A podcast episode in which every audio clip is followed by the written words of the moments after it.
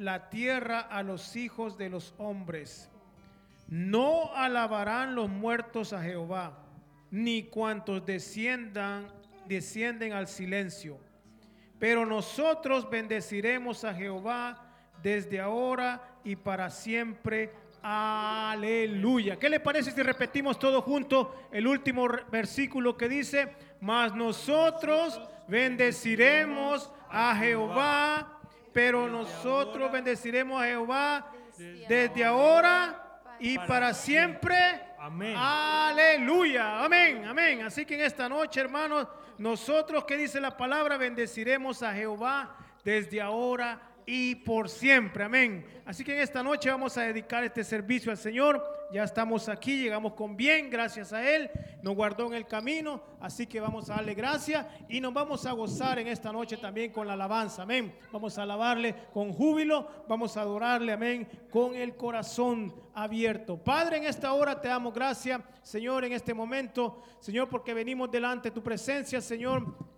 Venimos, Señor, durante este día, Señor, quizás después de muchas actividades, Señor, Padre, pero venimos contentos, venimos, Señor, con necesidad en nuestros corazones, venimos quizás mucho con cansancio físico, Señor, Padre, pero en esta tarde, Señor, venimos, Señor, a entregarte todo a ti, Señor, Padre, que para que tomes el control, Señor, de nuestra vida, mente y corazón, Señor, te entregamos, Señor, todo lo que traemos en esta tarde, Señor, te queremos, Señor, adorar y, y, y alabarte con toda libertad, queremos dedicarte esos cánticos, Señor, que salgan de lo más profundo de nuestros corazones, como señal de agradecimiento, como señal, Señor, de que tú venciste, Señor Padre, que tú, tú nos diste la victoria, Señor, por medio de Jesucristo. Y por eso estamos aquí, Señor Padre. Y como dice tu palabra, Señor, te bendeciremos, Señor. Te bendeciremos ahora y por siempre, Señor Padre, porque ese, Señor Padre, es tu voluntad. Para eso tú nos creaste, para alabanza de tu gloria. Y en esta noche te dedicamos la alabanza, la adoración a ti, Señor, y todo cuanto se va a hacer, Señor, antes de antes de venir a rogarte por las nuestras peticiones personales, por las peticiones de la iglesia. Antes de todo eso, Señor, queremos entrar, Señor, en alabanza con júbilo, Señor, declarando la victoria, Señor, que tú ya nos diste por medio de Jesucristo, porque la victoria es tuya, Señor Padre. Tú la peleaste por nosotros la batalla, la guerra, Señor, tú la peleas por nosotros, Señor Padre. Y nosotros en esta noche podemos decir, Señor, en victoria, todo lo puedo en Cristo que me fortalece.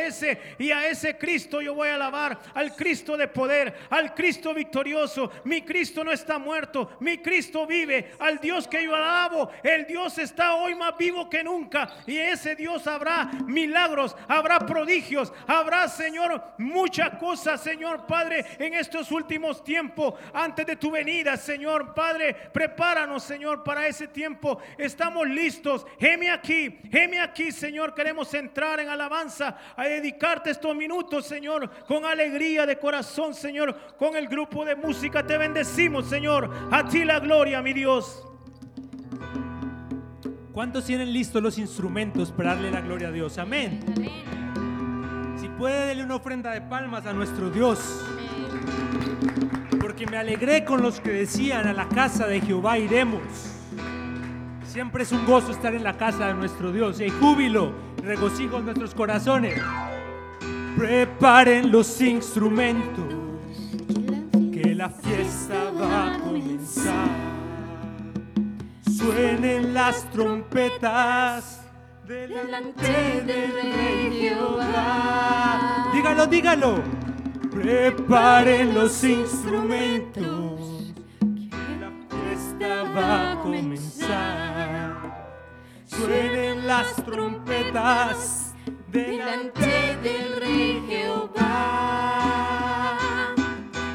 Cantaremos de su poder, Cantaremos victoria, cantaremos de su poder, cantaremos victoria, cantaremos de su poder, cantaremos victoria, cantaremos de su poder. cantaremos victoria. Viva Jehová, Y bendita sea mi roca, viva Jehová, y bendita sea mi roca, viva Jehová, y sea mi roca, viva Jehová. y bendita sea mi roca.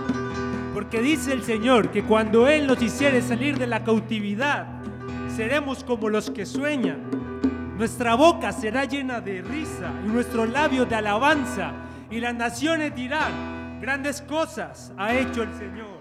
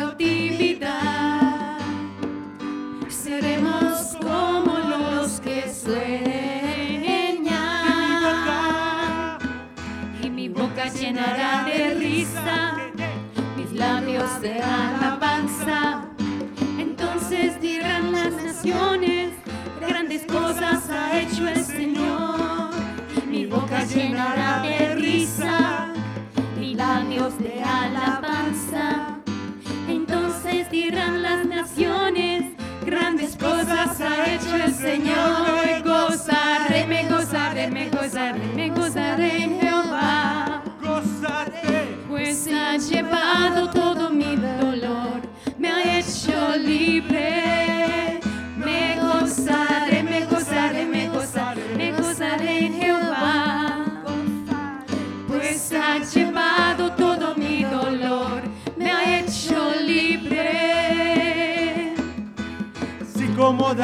cantaba. Así como David cantaba, así como David fluía en su presencia, así como David cantaba, así como David danzaba, así como David fluía en su presencia.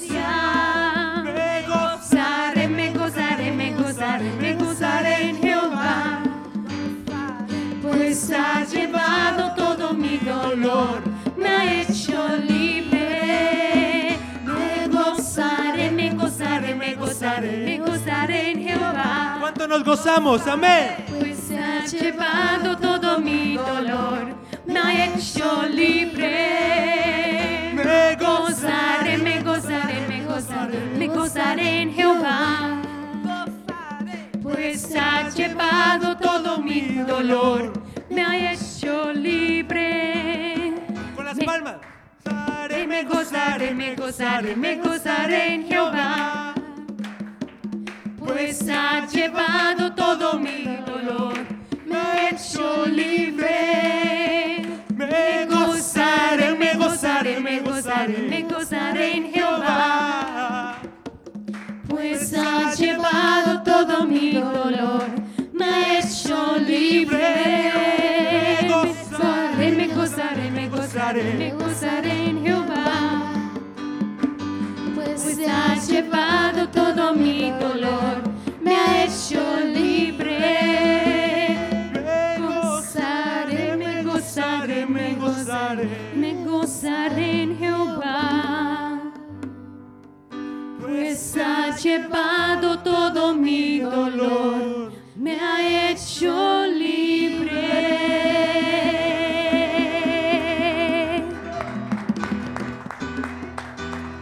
Porque con, con nuestro Dios saltamos muros.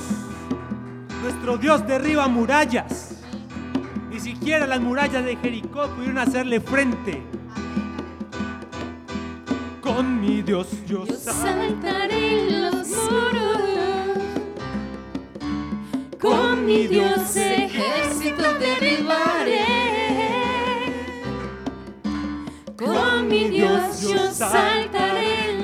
Dígalo, dígalo. Con mi Dios ejército derribaré. Él adiestra mis manos para la batalla. Puedo tomar con mis manos el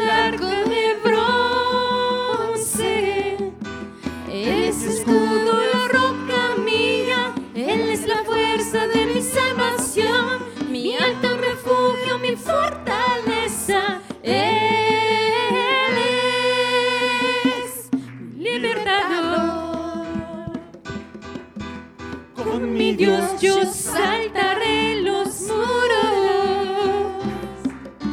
Con mi Dios ejércitos derribaré. Con mi Dios yo saltaré los muros. Con mi Dios ejércitos derribaré. Él adiestra mis manos para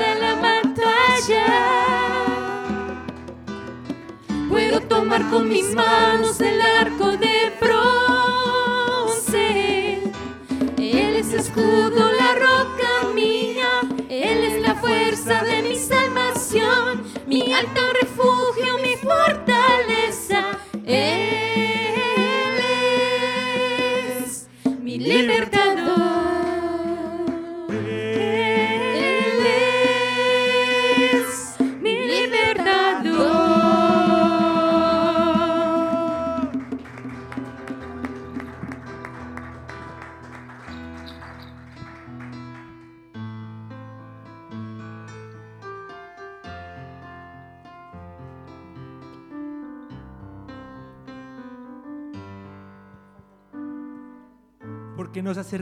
confiadamente ante la presencia de nuestro Dios por medio de Jesucristo, por medio de nuestro Salvador, a quien levantamos nuestras manos y elevamos nuestro corazón y le decimos, ¿a quién más iremos si solo tú tienes palabras de vida eterna? Quiero levantar a ti mis manos. Maravilloso Jesús,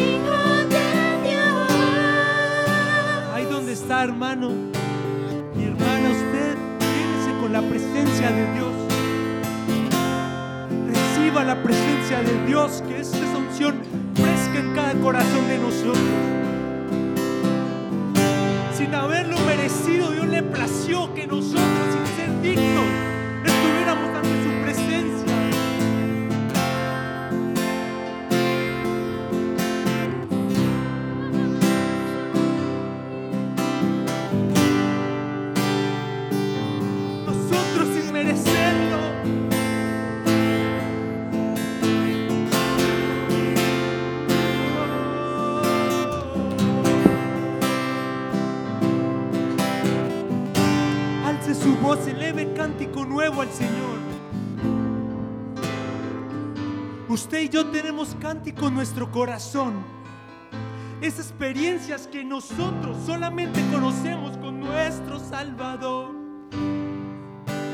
Cuando Dios nos permite estar junto a Él en el cielo, lo que nosotros vamos a entonar ese cántico, ni siquiera los ángeles van a poder cantarlo, porque Él nos redimió a nosotros con su sangre.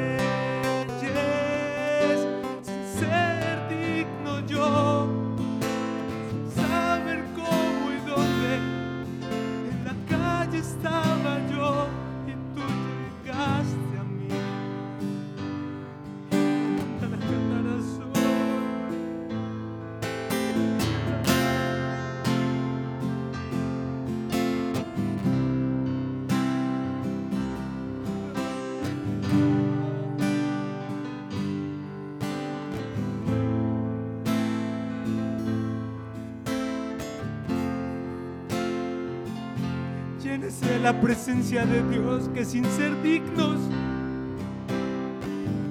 Dios se ha apiadado de nosotros y Él es galardonador de los que le buscan. Estamos buscando su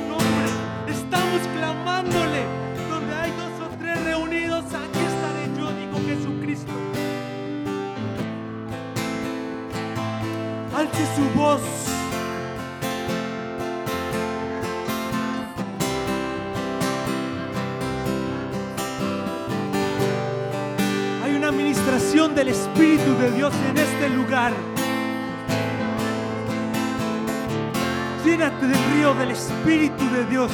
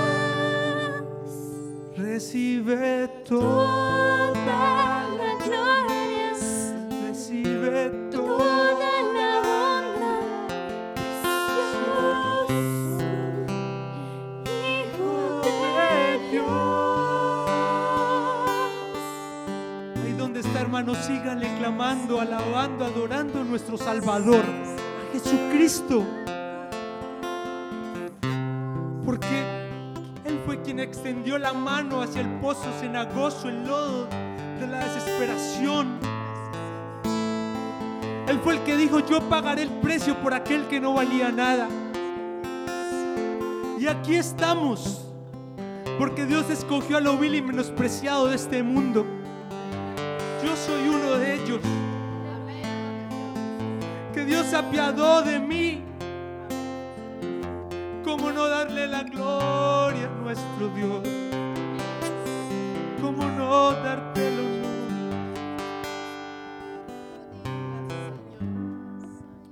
porque tus ojos revelan que nada podemos esconder, papá. Amén, aleluya, sí, Señor, bendito. Tus ojos revelan que yo nada puedo esconder, que no soy nada sin ti. Oh, fiel Señor, tus ojos revelan 좋.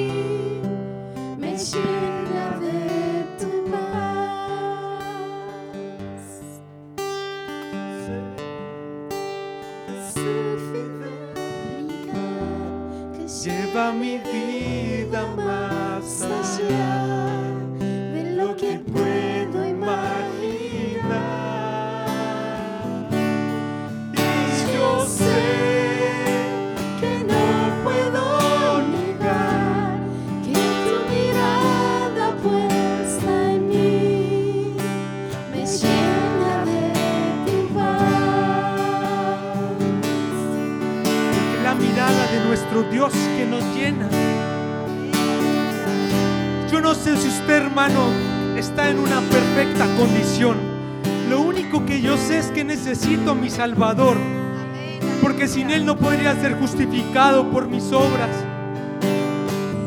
Porque no somos justificados por las obras que hacemos,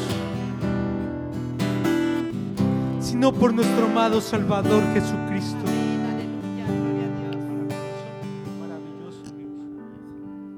Porque tú eres maravilloso, Siga alzando la voz que hay en su corazón, diciéndole al Señor que lo ama. Amén. Gloria a Dios. Sí, Porque Señor. yo, yo no sé ustedes, Amén, pero yo amo al Señor. Señor, amén. Amén. Gloria a Dios. Y aunque cometo fallas y tengo problemas y situaciones, como David hacía en la presencia del Señor, que él dejaba esos problemas y buscaba era deleitarse. Además, la palabra de Jehová dice. Deleítate en Jehová y Él concederá los deseos de tu corazón. Aleluya. Usted y yo deleitémonos en nuestro Señor.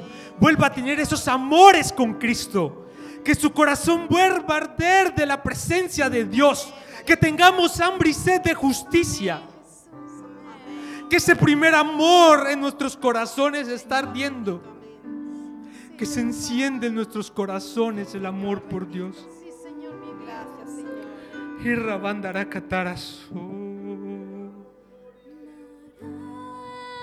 Maravillado estoy de ti. Maravillado Estoy de ti.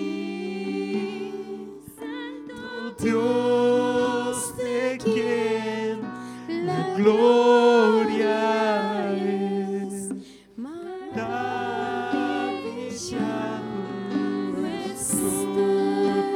Maravillado estoy.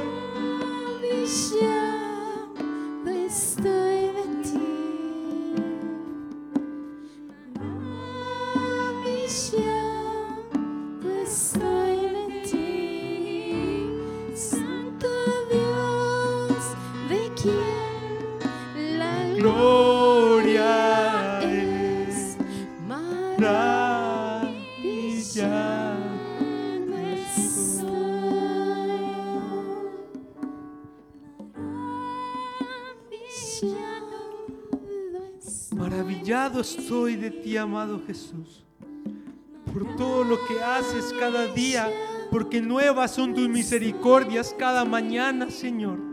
Santo Dios, de quien La gloria es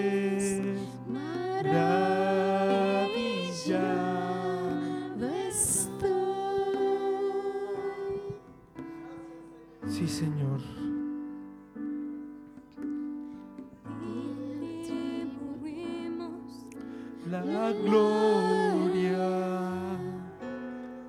a ti atribuimos Sí, Señor, a ti atribuimos toda la gloria, todo el honor, porque el que está sentado en el trono y al Cordero de Dios sea la gloria por los siglos de los siglos. Santo es el Señor.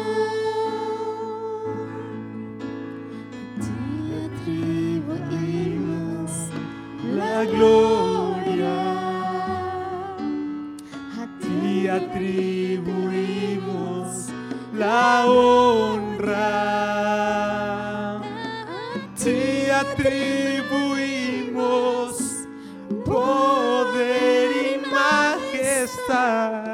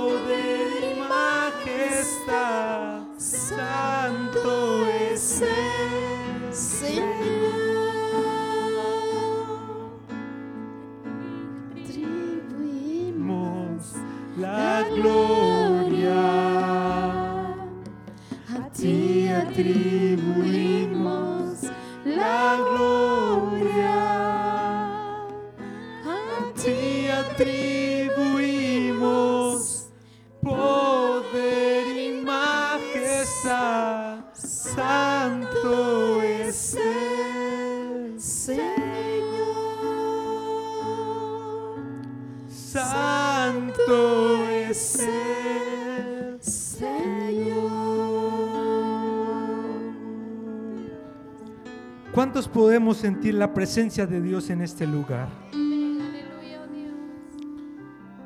Porque cuando estamos ante la presencia de Dios, nuestra vida no vuelve a ser igual.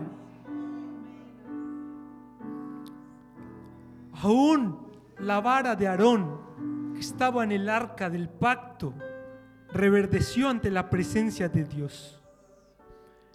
El maná que unos días después, si se guardaba, se dañaba en la presencia de Dios, podía ser comido otra vez. No importa cómo esté nuestra vida, lo que importa es que estemos en la presencia de nuestro Dios.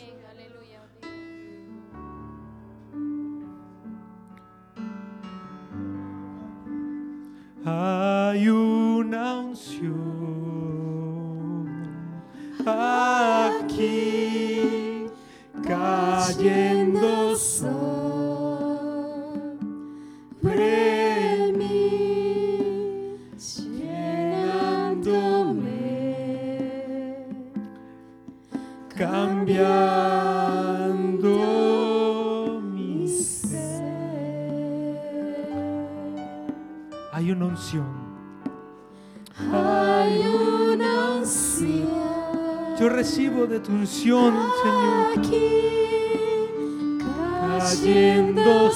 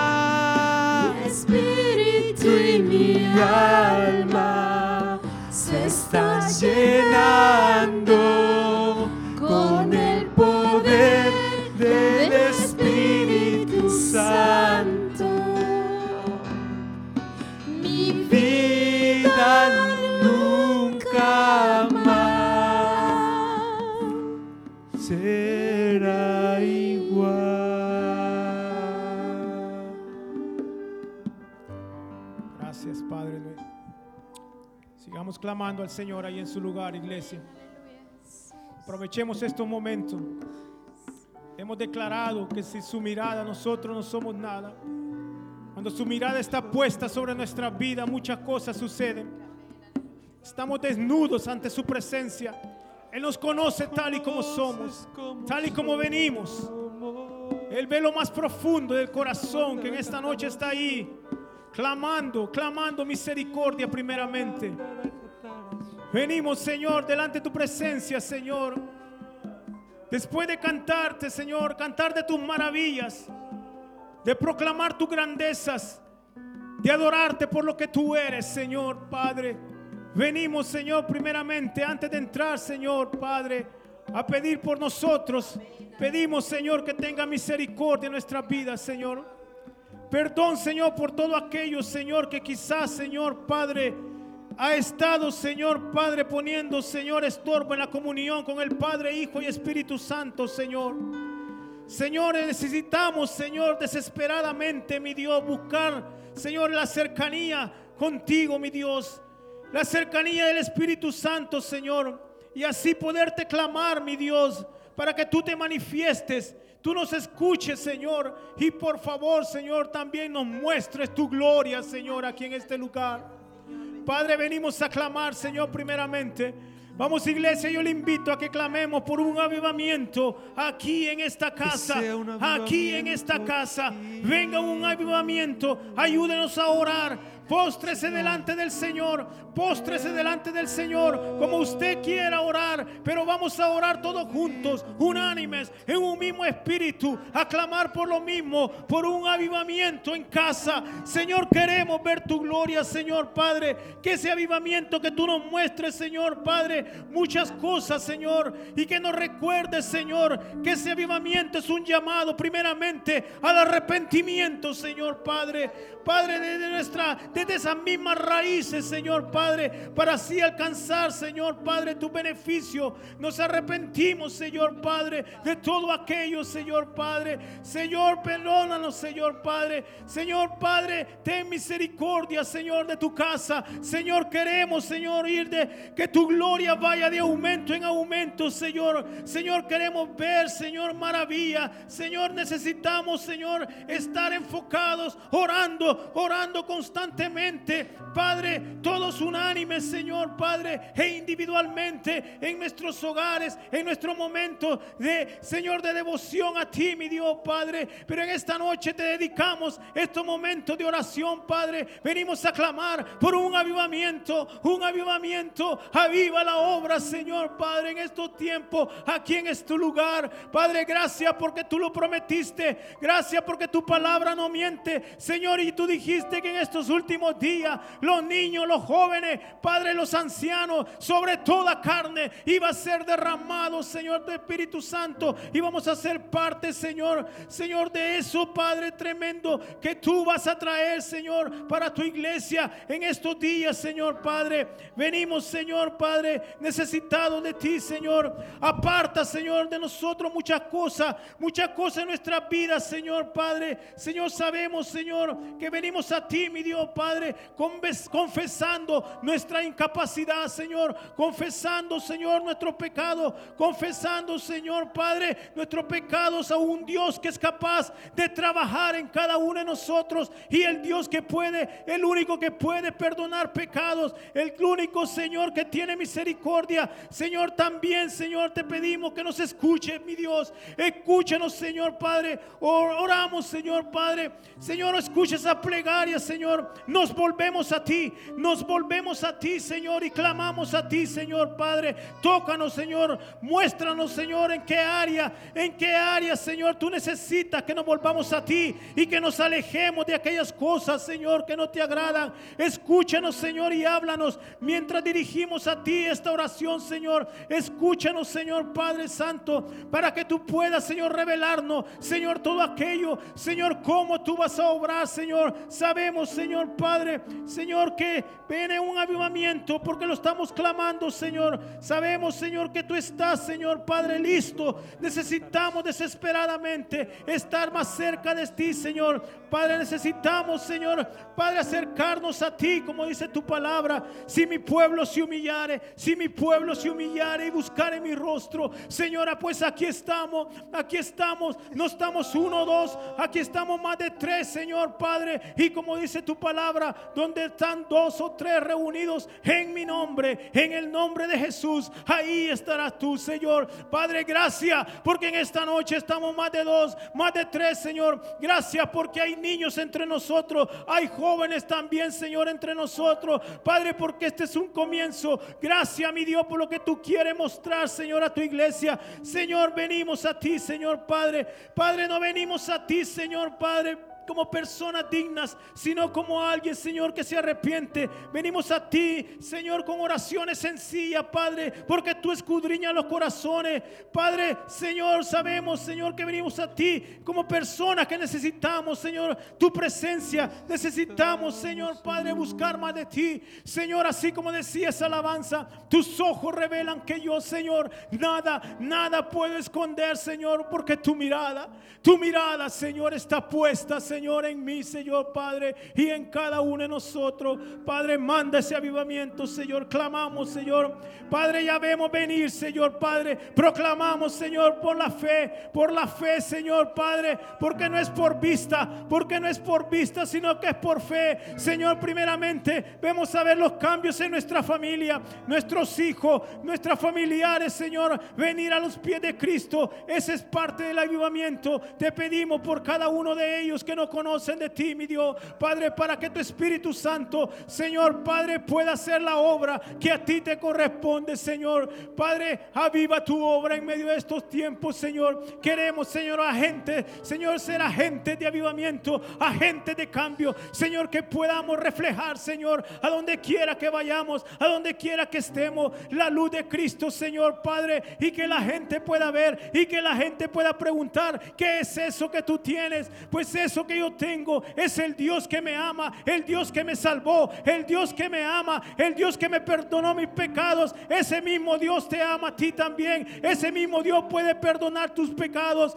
Ese es el amor que la gente busca. Eso es lo que afuera. Mucha gente anda necesitando. Señor, usa nuestra vida. Llévanos, Señor Padre, a muchos lugares donde no muchos van, Señor Padre. Prepara el camino, prepara el terreno. Oh, aleluya. Gracias, Señor Padre, porque sabemos, Señor Padre, que ya está listo. Ya está lista la tierra, Señor Padre. Ahí, ahí envíanos, envíanos, Señor Padre. Envíanos, Señor. Queremos ir, Señor Padre. Ahí, Señor Padre. Y que podamos, Señor Padre, verte a ti, Señor. Que tú haces la obra. Señor, ayúdanos, Señor Padre, en nuestro caminar. Queremos vivir, Señor, correctamente. Llevar con nosotros la fortaleza, el poder y el honor y la gloria de Dios todo aquel que lo necesita. El demostrar que en Dios sí hay poder, en Dios sí lo puede, que Dios sí puede obrar en la familia, que Dios sí puede obrar en los matrimonios, que Dios sí puede cambiar a los hijos, que Dios sí puede romper toda maldición, que Cristo sí puede sacar de la drogadicción, Cristo puede romper toda atadura. Padre, en el nombre de Jesús oramos para que toda atadura,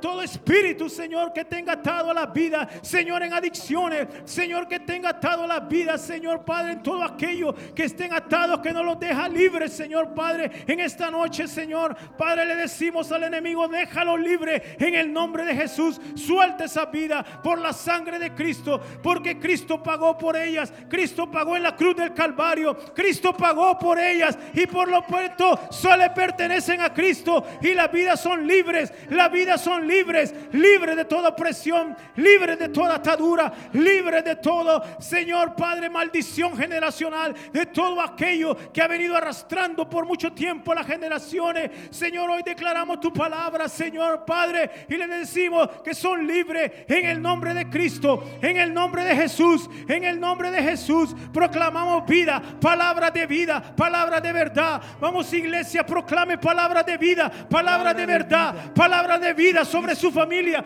palabra de vida sobre su esposo, palabra de vida sobre sus nietos. Declare palabra de vida, de sanidad, palabra de libertad, palabra de liberación. En el nombre de Jesús. En el nombre de Jesús, cadenas son rotas, cadenas son rotas. Oh, yo estoy clamando aquí en esta tarde por mi familia, por los que no te conocen a ti, mi Dios, que rompa toda cadena, toda atadura, todo pecado, Señor Padre, todo aquello que tiene atadas a la vida. Señor, que esta bendición, que esta oración alcance hasta mi amigo, aquel que está en el trabajo, aquel que no te conoce, Señor Padre, que podamos ver tu gloria. Ese es parte del avivamiento, ese será el avivamiento avivamiento. Será el comienzo del avivamiento. Ver vidas transformadas, vidas que no vuelven atrás, vidas que van a ver para atrás y van a decir, eso lo hizo Dios, eso lo hizo Dios por mí. Y si Dios lo hizo Dios por mí, lo puede hacer por ti también. Aleluya, porque todo, todo es posible para el que cree, porque no hay nada imposible para Dios, no hay nada imposible para Dios. Padre, a ese Dios alabamos, a ese Dios servimos y en esta tarde te clamamos a ti, Jesucristo. Bendito tu nombre, Señor. Bendito tu nombre, Jesucristo. Vamos a clamar, iglesia, también por nuestras peticiones personales. Vamos a clamar por esta caja de peticiones. Vamos a clamar por nuestras peticiones también que están ahí en lo más profundo del corazón, que solo Dios conoce. Dice la palabra del Señor, aleluya. Dice la palabra del Señor en Mateo capítulo 6, verso 26. Mirad las aves del cielo que no siembran ni ciegan, ni recogen en granero, y vuestro Padre Celestial las alimenta. ¿No valéis vosotros mucho más que ellas? Amén, aleluya. Esta tarde el Señor nos dice a cada uno de nosotros y nos recuerda, no valéis mucho más que ellas. Si yo alimento a las aves del campo con mucho más amor, con mucha más misericordia, con mucho más yo te bendeciré, dice el Señor en su palabra, aleluya. Padre, en el nombre de Jesús, Señor, clamamos. Venimos a clamar, Señor, creyendo en tu palabra. Bendito, Señor, veniendo, declarando, Señor, tu palabra. Que mi angustia, Señor, tú invoqué, Señor, y tú me escuchaste, Señor. Escuchaste mi voz, Señor, desde tu templo. Aquí estamos esta noche en tu templo. Y mi clamor llegó a tus oídos, Señor Padre. Una vez más nos acercamos. Clamamos por estas peticiones, por estos miles, cientos de peticiones que hay aquí, Señor Padre. Señor, gracias. Gracias por los testimonios que ya empezamos a escuchar. Gracias por los testimonios que vienen en camino. Gracias porque tu voluntad está siendo hecha realidad en cada testimonio, en cada petición, Señor.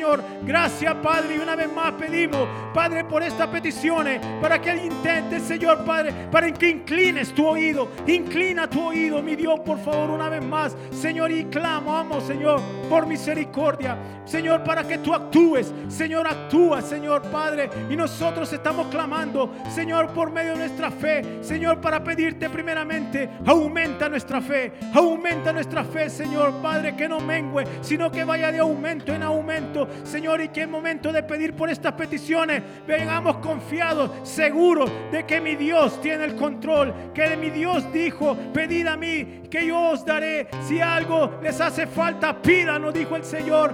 No miren a, miren a las aves, yo las alimento. Cuanto más a ustedes, cuanto más a ustedes que son mis hijos. Oh, gracias Jesucristo. Gracias, sí, Dios, en esta noche, porque estas peticiones llegan una vez más, Señor, a tus oídos. Señor, y tú has inclinado tu oído y tú las escuchas una vez más. Señor, así clamamos por las peticiones que tengamos cada uno de nosotros, por el motivo que estamos en esta noche aquí, Señor. Quizá venimos desesperados, venimos, Señor Padre, Señor sediento de ti buscando, Señor, una solución a mi problema, a la necesidad, Señor. Padre, yo sé que te he alabado, te he adorado, Señor, te hemos bendecido, Señor, pero en esta noche pedimos, Señor, una vez más, ten misericordia, inclina el oído a mi petición personal. Vamos, iglesia, clámele hoy sí, clámele al Señor.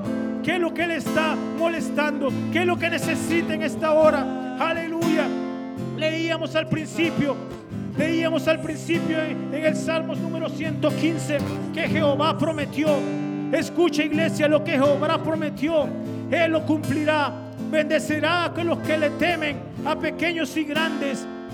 Bendicirá a vosotros, benditos todos, aleluya. Jehová se acordó de nosotros, nos bendecirá. Bendecirá a la casa de Israel, bendecirá a la casa de Jehová, de Aarón bendecirá a los que le temen, a pequeños y grandes. Aumentará Jehová bendición sobre vosotros. Escucha iglesia, aumentará Jehová bendición sobre vosotros, sobre vosotros y sobre vuestros hijos y sobre vuestros hijos. ¿Cuánto quieren bendición para nuestros hijos? Si usted quiere bendición para vuestros hijos, alábele, adórale, adórale porque Él lo ha prometido. Solo dígale gracias en esta noche. Gracias Señor, porque sé que tú bendecirás mi casa. Tú bendice mi casa, tú bendice la iglesia. Tú bendice mi hijo y esta bendición llegará no solo a mis hijos, sino a mis futuros nietos y a toda mi familia. Alcanza esta bendición porque nada faltará, no faltará, no faltará nada, ni pan ni agua. Nadie mendigará pan ni agua, porque Jesucristo ha prometido bendecirnos y lo que Dios promete, Él lo cumple. Gracias Señor. Gracias Señor.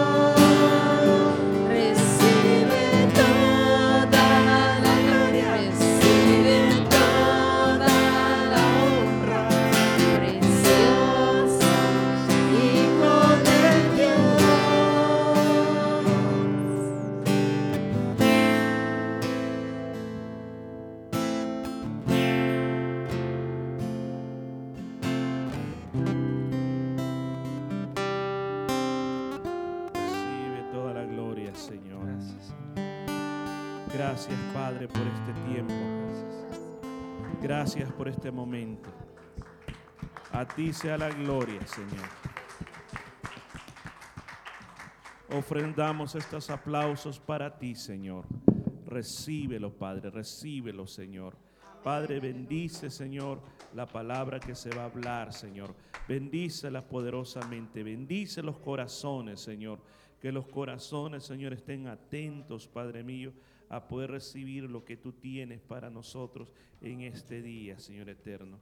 En el nombre poderoso, en el nombre de Jesús, le hemos pedido este día.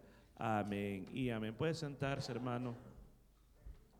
Aleluya. Qué precioso momento hemos tenido. Yo creo que decirle si se gozó sería de más porque yo sé que se ha gozado en la presencia de Dios. Y, y si usted no lo sabía, esos momentos como los que estamos pasando ahora son momentos que Dios te puede sanar, momentos que Dios te puede fortalecer, momentos que Dios puede resolver muchos problemas. Así que, eh, ¿cuántos de ustedes, voy a hacer esta pregunta, ¿cuántos de ustedes han disfrutado este momento?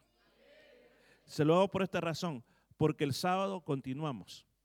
El sábado tenemos la vigilia. Hoy el tiempo nos anda bien corto, pero el sábado va a haber tiempo. Tiempo para meterse más en la adoración, tiempo para buscar más de Dios, porque eso se trata esto, que busquemos más a Dios. Abra su Biblia, por favor, en la primera carta de Corintios capítulo 3. Estamos estudiando la palabra de Dios. 1 Corintios capítulo 3. Y la semana pasada eh, estuvimos comenzando el capítulo y recuerde lo que estamos hablando. La unidad de la iglesia es bastante importante. Y los primeros capítulos del 1 al 4 de la carta de Corintios están atacando un problema muy grande que había en la iglesia y el cual era la desunidad, los conflictos, el sectarismo que había. Y el apóstol Pablo nos está diciendo que el problema se basaba en la sabiduría que ellos estaban ocupando, o sea, la sabiduría del mundo que ellos estaban ocupando. Y la segunda cosa era porque ellos eran gente carnal, eran unos bebés en Cristo, no habían madurado. Pues hoy vamos a continuar hablando y vamos a ir despacito, versículo por versículo, a ver qué es lo que el Señor nos regala, a ver este, hasta dónde podemos llegar. El versículo 5 lo voy a tomar ahí donde nos quedamos. Dice, ¿qué pues es Pablo? ¿Y qué es Apolos? Servidores por medio de los cuales habéis creído. Y eso según lo que a cada uno concedió el Señor. Yo planté, eso lo está diciendo Pablo, yo planté, Apolo regó, pero el crecimiento lo ha dado Dios. La palabra, la enseñanza de esta noche va a estar dirigido para todos aquellos hermanos que predican la palabra de Dios. Y aquí en este día tenemos algunos de ellos, aquellos que enseñan la palabra de Dios. Y también va a estar dirigida a la iglesia también, porque también tiene que ver la iglesia en todo este proceso. Lo primero que Pablo está diciendo y lo que no se nos tiene que olvidar a nosotros, que dice tanto él como Apolo, dice que son servidores de Dios. Nosotros no tenemos que fijarnos, escuche bien esto, en los nombres de las personas, sino en el trabajo que están haciendo para Dios. No importa del país que sean, no importan si son pero muy avanzados en estudios o quizás ni pueda tan siquiera leer, pero Dios igual puede usar a cualquier persona. Entonces dice este, este versículo que es Pablo y Apolo, son servidores. En el lenguaje original de la Biblia hay ciertas palabras que se ocupan para ser más específicos. La palabra original que se usó aquí para servidor es diaco, diáconos. Diáconos es de donde viene la palabra diácono, cuando se dice necesitamos diáconos en la iglesia. Y si uno mira el libro de los Hechos, se dice que llegó una época que la, la iglesia estaba creciendo, pero las iglesias de la antigüedad, cuando habla el libro de los Hechos, eran comunidades cristianas. Todo mundo vendía sus propiedades y se iban a vivir todos juntos. Y ahí todos juntos, con el dinero de todos, compraban comida, tenían casa. Entonces los apóstoles se habían dedicado a servir, a servir la mesa, yo me imagino a cocinar, a atender a toda la gente. Entonces llegó un momento que dijeron, estamos desaprovechando el no orar, no estamos buscando de Dios, eh, no estamos predicando tanto la palabra porque estamos bien ocupados. Entonces, por lo tanto, dice que ellos escogieron personas que ayudaran a servir las mesas. Y a eso se le llamó diáconos. Entonces, un diácono, según lo que el concepto de la Biblia, es alguien quien ha sido llamado a servir a los demás. O sea, un diácono es un servidor. Eh, recuerde eso, en la Biblia también ocupa otro término el término doulos o doulos. Doulos significa un esclavo, alguien que está al servicio del Señor. Pero ¿cuál es la diferencia entre doulos y diáconos? El doulos es alguien quien no tiene eh, tantos derechos, sino que es un esclavo. Es un esclavo. No puede decidir qué es lo que va a hacer a la hora que quiere. O sea, el Señor dice, con nuestra relación, nosotros ahora somos esclavos del Señor. ¿Sí o no? La Biblia dice que antes éramos esclavos del pecado. Entonces yo le, digo que es mejor ser esclavo del Señor. Pero en cuanto al servicio, dice que somos diáconos. O sea que estamos sirviendo en nombre del Señor, estamos sirviendo para el Señor. Entonces, a los, fíjese que las iglesias muchas veces se dividen por causa de los predicadores. Amén. No, escuchen, hay iglesias que quizás nunca han experimentado este proceso, pero hay muchas iglesias que sí han experimentado divisiones. Personas que se han levantado y se han llevado por no estar contentos, simplemente convencen a varias personas y se las llevan. Nuestra iglesia una época, ¿qué pasó? Sucedió. Y recuerdo cómo lloramos ver partir a los hermanos pero después también nos gozamos en volverlos a ver que muchos de ellos regresaron una vez más. Pero ¿por qué pasa todo esto? Porque se nos olvida que todos los predicadores trabajamos para el mismo patrón. Nadie está trabajando para otro patrón. Todos trabajamos exactamente para, para Cristo. ¿Cuál es nuestro trabajo? Traer a la gente a Cristo. Ese es el trabajo de los predicadores traer la gente a Cristo, incrementar la fe en las personas y que las personas se mantengan vivos en la fe. Porque yo estoy predicando aquí este día. Le estoy predicando a usted para que su fe se incremente, para cuando usted se vaya aquí, usted se vaya más fuerte en el Señor. Ese es mi deseo. Ahora, cuando yo haga esto, ¿cómo me voy a sentir? Me voy a sentir satisfecho, pero cuidado con sentirme con el rey, como sentirme como el rey del universo. Y ese es el problema que nos pasa a muchos predicadores, que pensamos de que somos el rey de todo. Mire lo que dice Lucas 17, 10. Así también ustedes, cuando hayan hecho todo lo que se les ha mandado, deben decir, escuchen, cuando hayan hecho todo, yo pienso como pastor, como predicador, yo me he llegado a ese nivel de todo.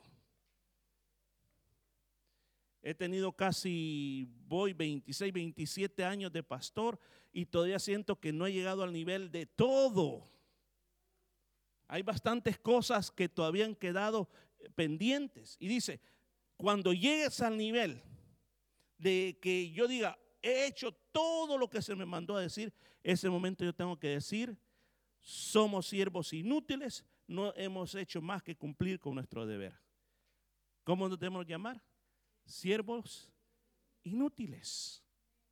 Y eso es lo que muchas veces afecta, porque le digo, nos llegamos a sentir demasiado eh, poderosos, demasiados importantes. Entonces, el apóstol Pablo está diciendo que tanto Pablo y Apolos simplemente son servidores por los cuales se han llegado a creer.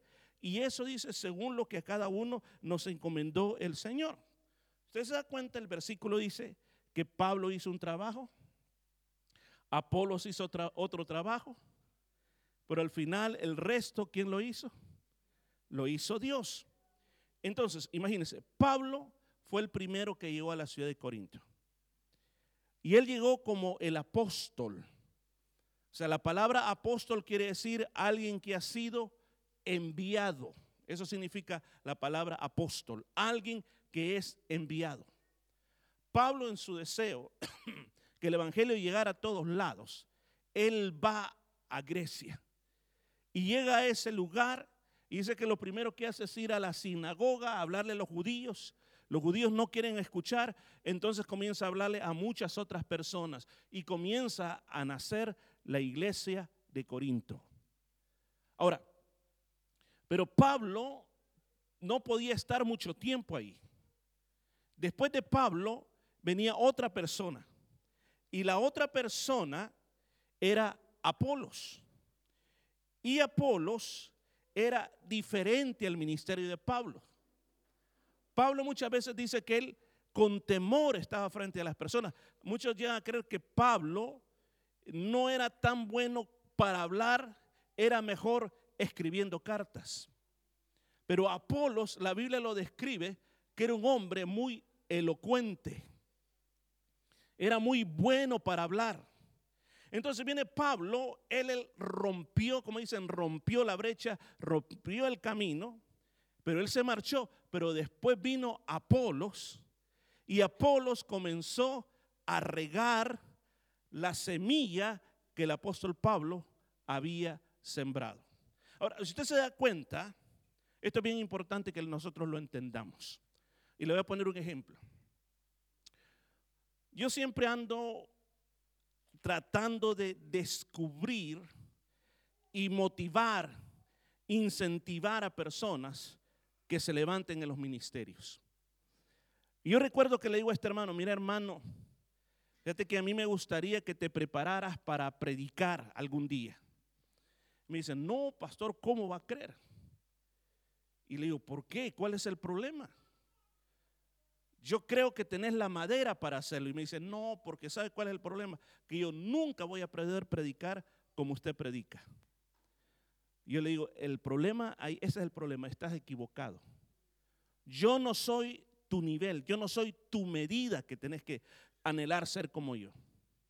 Tú eres individual y tú tienes que ser tú, pero tú tienes que anhelar ser como Cristo con todo lo que tú eres, hazlo como tú y el Señor te va a usar.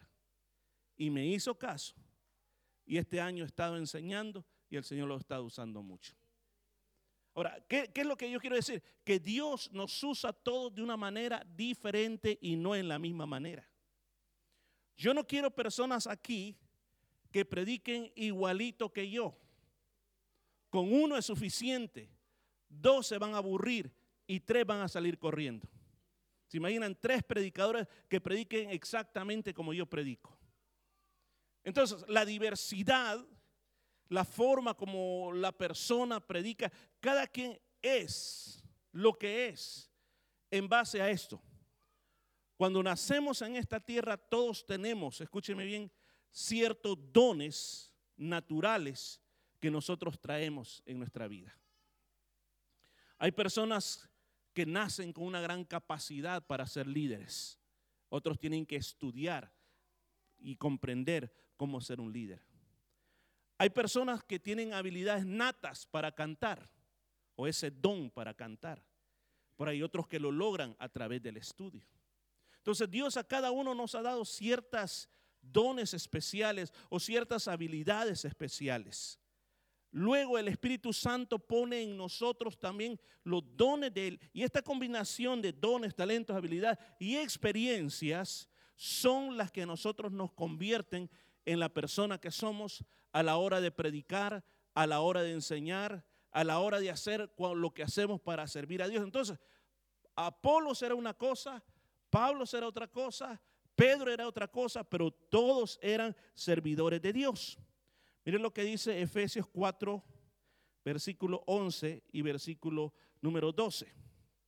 Y él mismo, o sea, Jesús, constituyó a unos apóstoles, a otros profetas, a otros evangelistas, a otros pastores y maestros. ¿Para qué? A fin de perfeccionar, escuchó, perfeccionar, o sea, llevar a la madurez a quienes, a los santos, para la obra del ministerio, para la edificación del cuerpo de Cristo. O sea, Dios tiene una diversidad de ministerios para que ustedes y yo, o sea, la iglesia, podamos ser perfeccionados o en otras palabras, podamos nosotros alcanzar una madurez.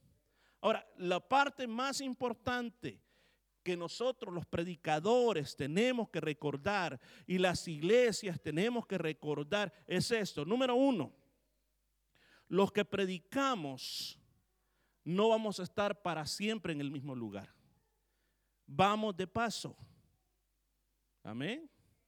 Ahora, ¿por qué le digo esto? Porque cuando a veces se piensa de que el predicador es el que está produciendo el efecto, el predicador es el que está haciendo la obra para que la iglesia esté en avance, esté creciendo, eso es totalmente equivocado.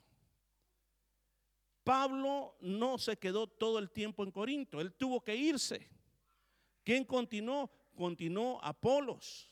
Después Timoteo o cualquiera de los que trabajaban con él llegaron a Corinto para seguir predicando la palabra de Dios, para seguir regando la semilla de la palabra de Dios. De la misma manera, yo no sé cuál es el futuro que Dios tiene para mí. Dios sabrá lo que hará, pero Dios siempre levantará personas para que les prediquen la palabra de Dios. Entonces nosotros tenemos que entender que nosotros no somos como el caballo estrella o el jugador estrella que cambia el partido y lo convierte de pérdida a ganador. No, es Dios. Si usted se da cuenta cómo dice lo que leímos. Pablo, ¿qué hizo Pablo? ¿Qué hizo? Sembró. Y Apolos regó. Mire, Apolos. Lo que usted puede ver es de que ahora el apóstol Pablo pasa como, llamemos, una especie de parábola. Los hermanos de los grupos del hogar hemos estado estudiando parábolas. ¿Qué es una parábola? Y entonces él viene y recuerda que una parábola es algo real para ilustrarnos ciertos principios que quiere que aprendamos. Entonces ahora él viene a ocupar y, y en este capítulo va a ocupar llamémosle dos parábolas. La primera es que nosotros somos como un terreno para sembrar y la segunda que la iglesia es un edificio. ¿Está conmigo este día? Dos cosas. Uno, que somos un terreno, la iglesia es un terreno de siembra y que también la iglesia es un edificio que se está construyendo. Entonces, comenzando con lo primero, el apóstol Pablo comienza a decir de que él fue el sembrador. Él salió con la semilla y comenzó a sembrar semilla. Pero él tenía, dice que Apolo para él, aquí mismo, aquí mismo lo dice, en el versículo 8, y el que planta y el que riega son una misma cosa. ¿Escuchó? El que planta y el que, y el que riega son una misma cosa. O sea, no es más grande el que plantó ni es menos el que está regando la semilla. Todos son una misma cosa. Somos compañeros de la misma obra.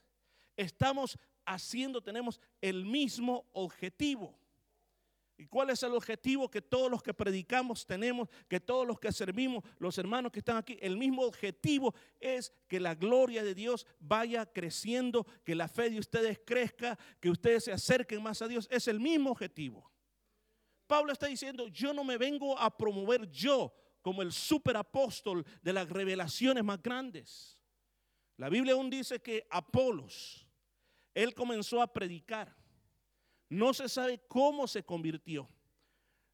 Lo que dice la, la Biblia es que cuando Hechos 19.1, mientras Apolos estaba en Corinto, Pablo recorrió las regiones del interior y llegó a Éfeso y ahí encontró algunos discípulos. O sea, Apolos se quedó predicando en Corinto, pero la primera vez que se habla de Apolos, él no predicaba acerca de Jesucristo, sino que él predicaba el bautismo de Juan. Es lo que único predicaba. Y dice que había una pareja ahí que se llamaba Priscila y Aquila. Ellos tenían como un grupo del hogar, esas eran, las iglesias del, Nuevo Testamento, grupos del hogar. Ahí en el grupo del hogar los pastores eran Priscila y Aquila. Y cuando invitaron a Apolos, que era bueno para predicar, pero predicaba el bautismo de Juan, y cuando lo oyeron hablar, dice que no lo debatieron públicamente, sino terminó de hablar, lo llamaron aparte y le comenzaron a mostrar la vida de Jesús. Ahí se convirtió Apolos y a partir de ese momento comenzó a hablar y dice que debatía con los judíos acerca de Jesús. Ahora, era más importante Apolos porque era, tenía buena homilética, era un buen orador. ¿O era más importante Pablo porque él había ido al tercer cielo? No, él dice, estamos al mismo nivel. Si la iglesia por un momento pudiera ver de que todos los que servimos aquí, nadie es mayor, nadie es menor. Todos somos colaboradores de Dios. Las responsabilidades cambian. Es lo único. Todos tenemos diferentes, unos tienen más responsabilidades que otros. Pero al final todos somos colaboradores de Dios. Ahora, yo creo que, que usted y yo, y este año nosotros le hemos declarado el año del incremento. Queremos que la iglesia crezca en número, en madurez, en finanzas. Ahora, cuando yo pienso en eso, y uno puede crear muchos planes, puede crear estrategias, puede crear ciertas eh, campañas para que esto pueda pasar. Pero al estar estudiando esto, este versículo es bien clave, el que dice en el versículo 7, si no Dios da el crecimiento. O sea, no quiere decir que no debemos apuntar hacia eso, que no debemos de tener esa visión, sí debemos de tener esa visión, porque Dios es un Dios de crecimiento. Ahora, pero mire cómo trabajan las dos cosas. Uno es el esfuerzo humano. ¿Cuál es el esfuerzo humano? El esfuerzo humano estamos llamados a sembrar semillas, estamos llamados a predicar, estamos llamados a compartir el Evangelio, estamos llamados a hacer la obra de Dios. Otros están llamados a regar la semilla, o sea, a enseñar, a impartir fe, a animar a los hermanos. Estamos dispuestos a hacer la obra humana, pero no se nos olvide que el crecimiento lo da Dios. Tenemos aquí un experto en siembras, nuestro hermano Pascual, que le gusta sembrar mucho y si usted necesita algún consejo sobre plantas, pues acérquese a él. ¿Verdad? Que, que él sabe cómo, cómo hacer crecer lo que usted quiera. ¿Verdad? Él sabe, usted siembra un huevo, le, va a hacer crecer un árbol de huevos. Eh, sabe de todo. Pero imagínese, imagínese por un momento. Nosotros podemos hacer lo que está a nuestro alcance pero hay algo que nosotros no podemos hacer. Por ejemplo, el hermano prepara la tierra. Él sabe cuáles son los fertilizantes, cuál es el abono, cuál es el tiempo también para hacerlo, cuál es la mejor forma de hacerlo, si por estacas, si por semillas. Él sabe cuál es la mejor manera de hacerlo. Y hace lo correcto. Pero algo sobre lo que no tiene control es sobre el clima. Él no tiene control sobre el sol no tiene control sobre la lluvia, no tiene control sobre el granizo, no tiene control sobre los vientos, no tiene control sobre nada de eso. Hay cosas que puede controlar y hay cosas que no puede controlar. Ahora, en la iglesia tenemos que recordar esto, que el crecimiento de esta iglesia no está en tener un buen predicador. El crecimiento de esta iglesia no está en tener una buena organización, ni tampoco un buen grupo de música, o tener un edificio propio. Ahí no está el éxito. Recuerda lo que dice este versículo 7, el crecimiento lo da Dios. Ahora, ¿qué, me, ¿qué, me, está hablando a mí esa frase? Me está diciendo que si yo quiero lograr esas cosas, quiero lograr, como lo que estamos hablando, crecimiento, yo tengo que confiar en Dios, tengo que buscar a Dios, tengo que pedirle a Dios. O sea, nosotros hacemos lo humano, nos organizamos, pero el punto clave es Dios. Por eso, iglesia, necesitamos orar. Por eso, iglesia, nosotros necesitamos eh, buscar a Dios, pedirle a Dios que Él haga la obra para que la iglesia pueda crecer y para que la iglesia pueda alcanzar lo que tiene que alcanzar. ¿Sabe? Hay plantas que nacen silvestremente. Hay plantas de que ahí nacen y ya. Por ejemplo, yo vengo de un país tropical y si hablamos de los plátanos, las bananas o los guineos, usted sale por el campo y ellas solas están por ahí. Mangos, hay muchos mangos que ellos solos nacen. Y hay lugares donde hay mangos en los parques, hay por todos lados. Pero ¿qué pasa aquí? Una vez nosotros tratamos de sembrar banana, o sea, tener nuestros propios eh, guineos o bananas. Llegó hasta así y nos dio unas bananitas así, hasta ahí llegó. Mangos, ¿cuántas veces hemos tratado y luchamos y para que suceda? O sea, hay factores que determinan eso. Ahora, piense, como iglesia. Las iglesias, yo creo que ninguna iglesia quiere ir en retroceso en ningún momento. Ninguna iglesia quiere comenzar con 100 personas y en 25 años terminar con 5 personas. Yo creo que eso no es lo que quiere una iglesia.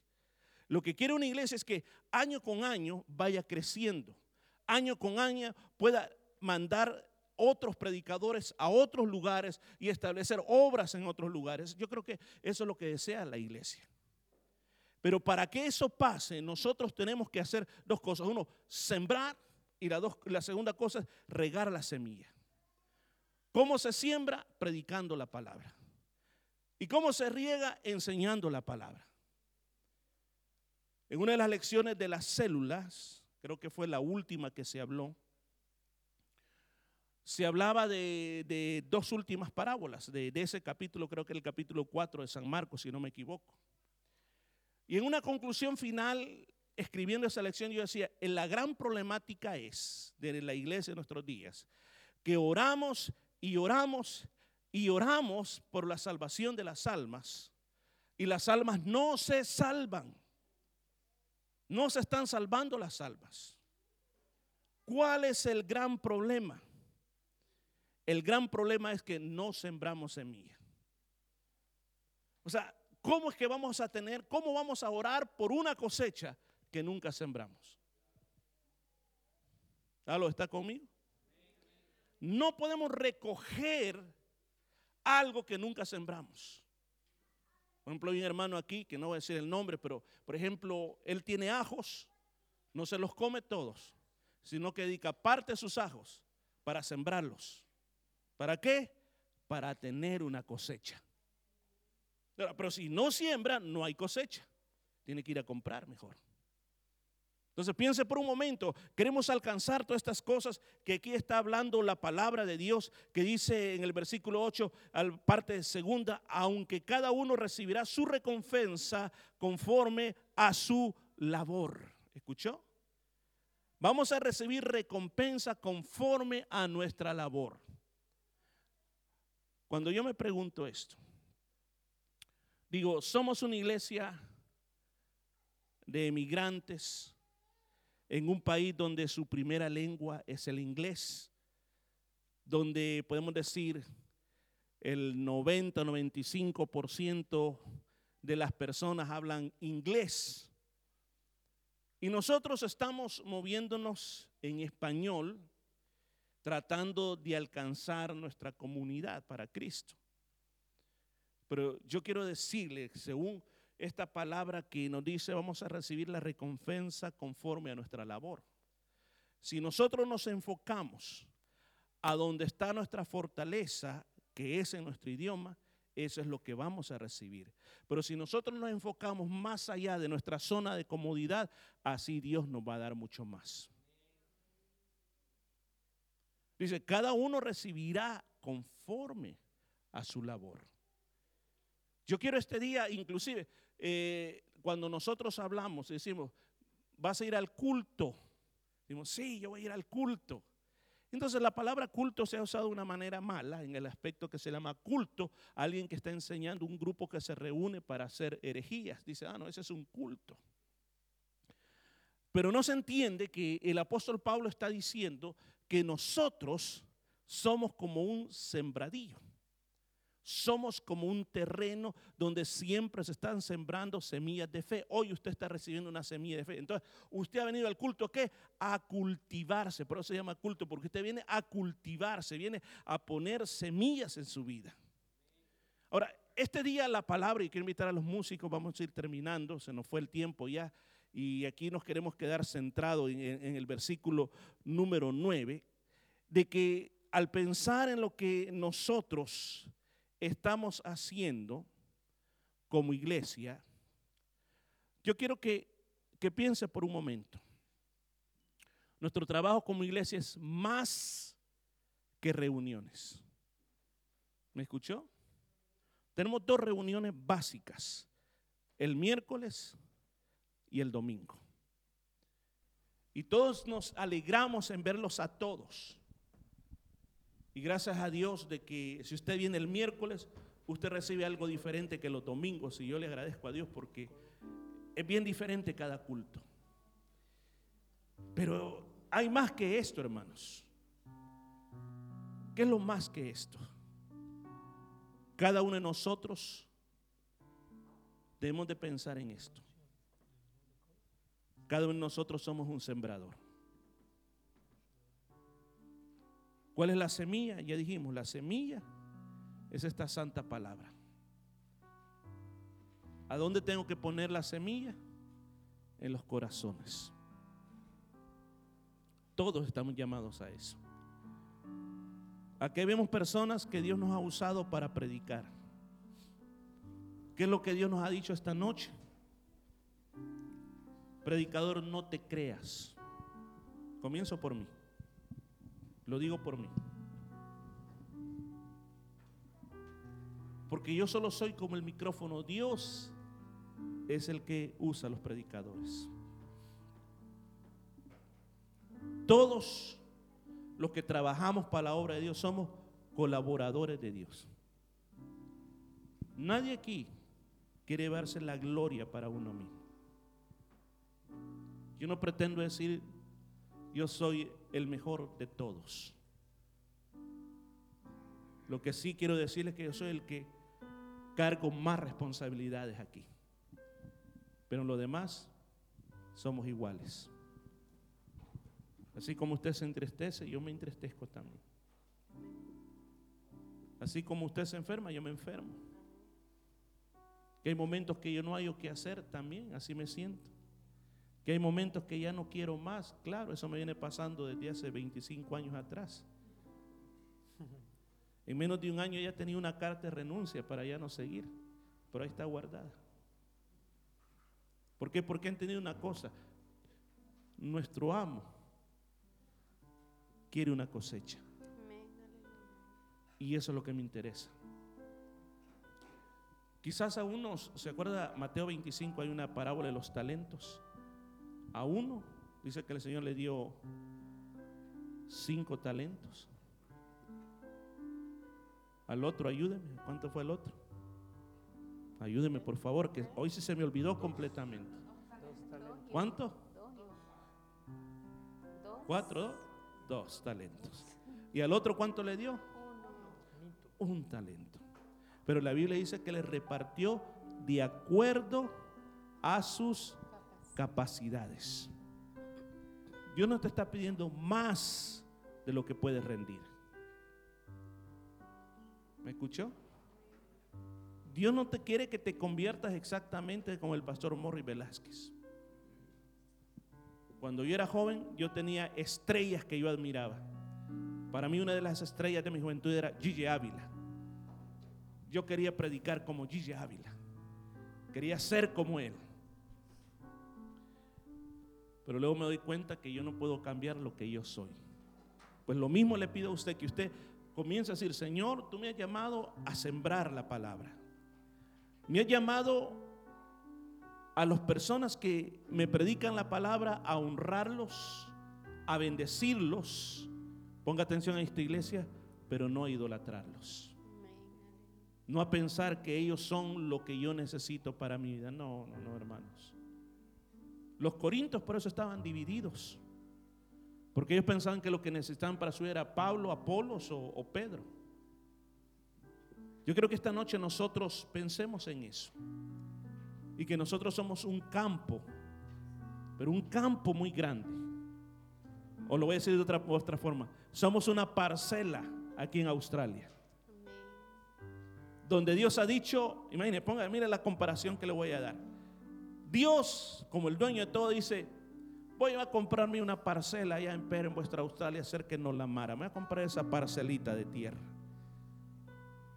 La voy a preparar, ese terreno, le voy a quitar todas las hierbas malas, le voy a poner fertilizante y voy a mandar a alguien que me siembre la semilla.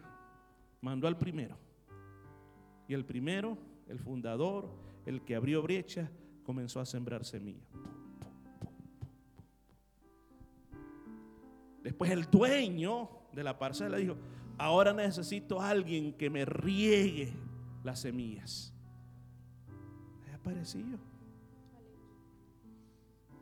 Y por todo este tiempo hemos estado echando agua, echando agua, esparciendo más semillas, esparciendo más semillas, echando agua. Y el Señor ha levantado otros hermanos que han venido predicando, han venido enseñando. Y el Señor ahí está viendo ya cosechas. Yo veo cosechas en esta ciudad, lo que se ha producido a través de esta parcela de tierra que el Señor compró. Ha habido cosechas, he visto muchas cosechas. Pero el Señor nos llama a todos los que estamos en esto, nos dice, hijos, aún hay más terreno todavía que conquistar. Lo que ha pasado en estos casi 30 años de la iglesia no se tiene que comparar en nada a lo que viene en los próximos años. Alza tus ojos y mira esa cosecha que viene. Como el sembrador que dijo, hoy siembro maíz, no, pero mañana voy a sembrar otra cosa. Voy a tener otra cosa nueva. Recuerdo en mi casa había un terreno grande que había quedado después del terremoto y un abuelito que tenía que era bueno para sembrar dijo, voy a aprovechar este terreno. ¿Y sabe qué sembró? Maíz, frijoles, los que aquí se llaman pumpkins, tomate. Se imagina el tiempo de la cosecha. Hubo maíz que hasta, hasta me acuerdo que en la puerta de la casa comenzaron a vender elotes locos. Tomamos esa sopa, en mi país se toma mucho los frijoles o los porotos de, eh, frescos, recién salidos. Es una esqui, cosas exquisitas las que comimos ese tiempo, pero hubo alguien que estuvo dispuesto a. Y no solamente sembrar. De vez en cuando nos mandaban a que echáramos agua, aunque sea con, porque estaba tan lejos, no alcanzaba la manguera, pero aunque sea con, con unos baldes íbamos a echar agua. Pero al final tuvimos una cosecha. Póngase de pie, por favor. ¿Cuántos, ¿A cuántos de ustedes les habló en alguna parte el Señor esta noche? Valió la pena haber venido este día, ¿verdad? Amén. Vamos a adorar al Señor. Adoremos al Señor. Hay una unción aquí cayendo sobre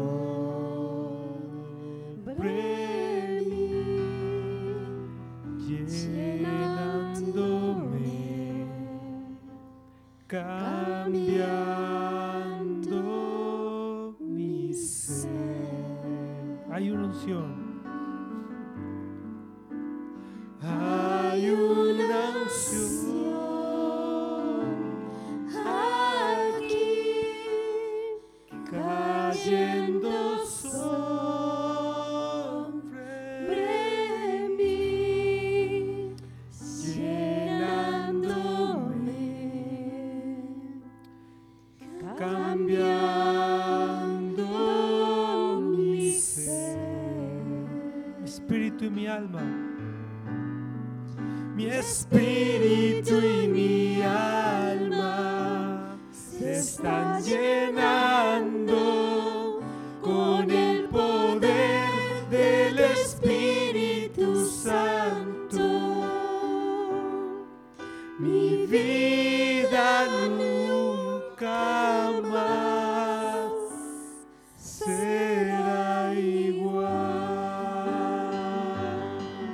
Mi espíritu y mi alma se están llenando. Se está llenando con el poder del Espíritu Santo.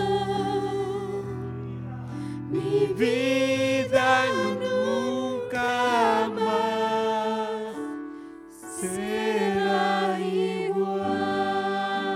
Mi vida nunca más, mi vida.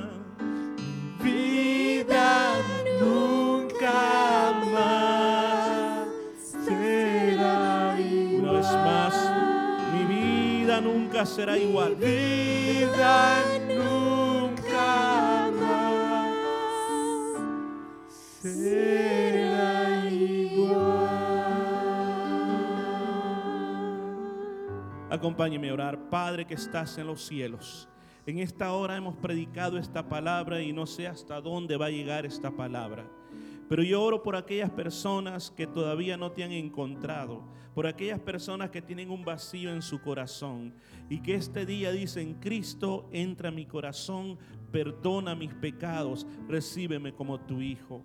Padre, en esta hora oro por aquellos hermanos que un día conociendo la verdad, la gracia, se apartaron de Cristo. Señor, que este día esta palabra revele sus corazones y se acerquen a ti, se reconcilien contigo y tengan un encuentro nuevo contigo, Señor. Pues tú has dicho, Señor, que el que se busca te va a encontrar y que tú no vas a despreciar un corazón contrito y humillado. Señor, yo ruego por todos los hermanos, Señor, que han escuchado esta enseñanza esta noche, que Señor podamos darnos cuenta que necesitamos ser sembradores, que donde quiera que vayamos sembremos semilla de la palabra de Dios, que no nos preocupemos de que si nosotros tenemos que convertir a esa persona, no, estamos llamados a sembrar semilla. Señor, yo ruego por los predicadores que están en esta iglesia, por los que ya predican y por los que tú vas a levantar. Yo ruego, Señor, para que te levantes, hermanos, Señor, llenos de tu presencia, hermanas,